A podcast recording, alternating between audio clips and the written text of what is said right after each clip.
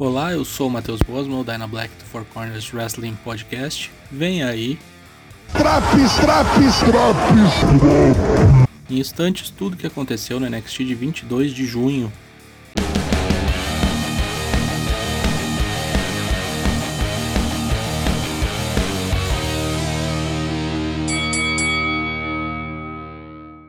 Adam Cole vai ao ringue para espraguejar contra Kyle O'Reilly e o modus operandi da companhia, se intitulando o maior lutador da história do NXT e que não tem para ninguém, que dia desses aí vai ter uma cachaçada dançante e mínima coisa. Carmelo Reis, uma das novas caras da companhia, aparece para dar um alô para Adam, manda uma promo no estilão Ruthless Aggression, literalmente, e está marcado o confronto. Luta 1: Adam Cole contra Carmelo Reis. Que belíssima exibição dos dois bonecos, um bom combate de abertura. Carmelo, que já havia enfrentado Kushida, vai fazendo o seu nome na brand amarela. Não foi dessa vez que ele levou a melhor, sendo punido com o Panama Sunrise após quase 15 minutos de luta. O jeito que ele esperneou no pin foi feio, é preciso melhorar nesse fundamento. Zoe Stark é entrevistada sobre o porquê de ter ajudado Yoshirai. Ela diz que foi apenas uma retribuição.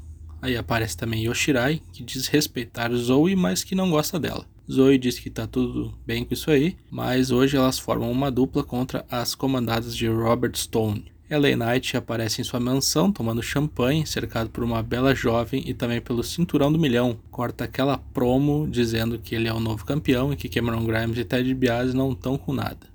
The Way, na figura de Johnny Gargano e Austin Theory, emerge no ringue. Gargano diz que o reinado dele como campeão foi curto, 57 dias, mas que ele foi a cara da brand e é muito melhor do que Karen Cross. Ele percebeu isso durante a luta que eles tiveram no Takeover, diz que Karen Cross não passa de um ruim e Pete Dunne também vem tirar as caras, já que ele se considera muito melhor que Gargano. O Aney Lorcan também acompanha o garoto enxaqueca, e Dunha acaba quebrando os dedos de Esteban Teoria, o que gera uma indignação de Johnny Gargano que vai pedir providências. Eles acabam falando com William Regal, que marca um combate entre as duplas envolvidas na celeuma. Cameron Grimes vai até o Capital Wrestling Center e é abordado por seus confrades no estacionamento. Começa a distribuir grana para os seus chegados e supapos em quem fala mal de Ted DiBiase. Face Turn está completo, embora ainda com trejeitos de pau no cu, o que é muito bom. Regal vai até Adam Cole, que está se recompondo após o combate contra Carmelo Reis. Ele indaga sobre as atitudes de Cole, que fica puto, pois Joe lhe aplicou uma gravata na semana passada. Regal diz que vale a regra da provocação e eles ficam batendo boca. Adam Cole pega suas coisas e vaza, cada vez mais irritado com o chefão da NXT. Acho que em breve nosso ex-campeão vai para outra freguesia. Luta 2. Alia e Jessica Meia contra Zoe Stark e Yoshirai.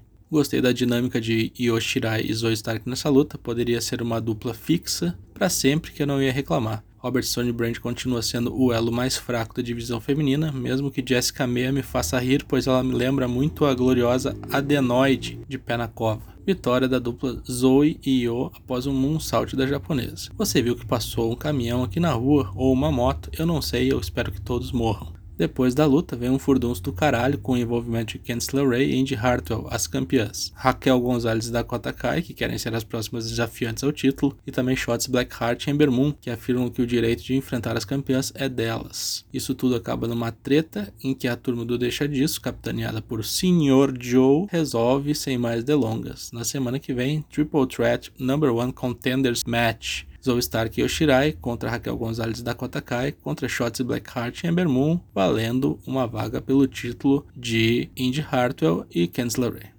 Luta 3. Johnny Gargano e Austin Theory contra Pete Dunne e Oney Lorcan para resolver a treta de antes. Outra boa luta de duplas, Gargano brilhando muito, né? Ele é muito bom em luta de duplas. Dunha também é bom demais, a evolução de Austin Theory é nítida e Oney Lorcan sempre entrega o que esperamos de um bom brucutu. Apesar do início meio estranho, a luta se desenvolveu bem, terminou com uma bela sequência de golpes aplicados por Gargano, que iniciou com um Suicide Dive, que virou um DDT em Pedro Dunha e terminou com um springboard DDT dentro do ringue para fulminar Oney Lorcan. Depois da luta, Karrion Cross vai desmanchar Gargano no soco pelas costas, já que ele havia falado umas baboseiras no começo do programa. Vem face turn de Joãozinho? A imagem da bateria que começou a aparecer na semana passada mostrou que a dita cuja carregou até 50%. Que diabo será isso? Karrion Cross vai rumo ao gabinete de Regal, muito provavelmente falar sobre o comportamento de suas contrapartes na companhia, já que todos o odeiam. Joe olha para o garotão no meio do caminho e Cross lembra que a regra só vale se ele provocar Joe.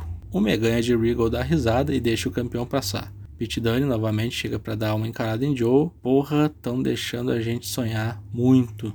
Electra Lopes contra Frank Monet na luta 4. Mais uma estreia latina no NXT, dessa vez é a porto-riquenha que une Jennifer Lopes e Carmen Elétrica num nome só. Errada não tá. Frank Monet faz a sua segunda aparição em ringue apenas. Vence num rápido squash utilizando o finisher de Beth Phoenix. Entrevista de Bronson Reed, que diz não entender o que Santos Escobar quer da vida, já que ele jogou o traficante contra a parede, arrebentou ele contra a parede, o que, está faltando? Nisso, ele é interrompido pelo pessoal do Hit Row, que veio hypar a sua luta de duplas, que ocorre em seguida contra o Ever Rise. Azael Serve Scott manda um para quieto no Godzilla e ele fica boladão.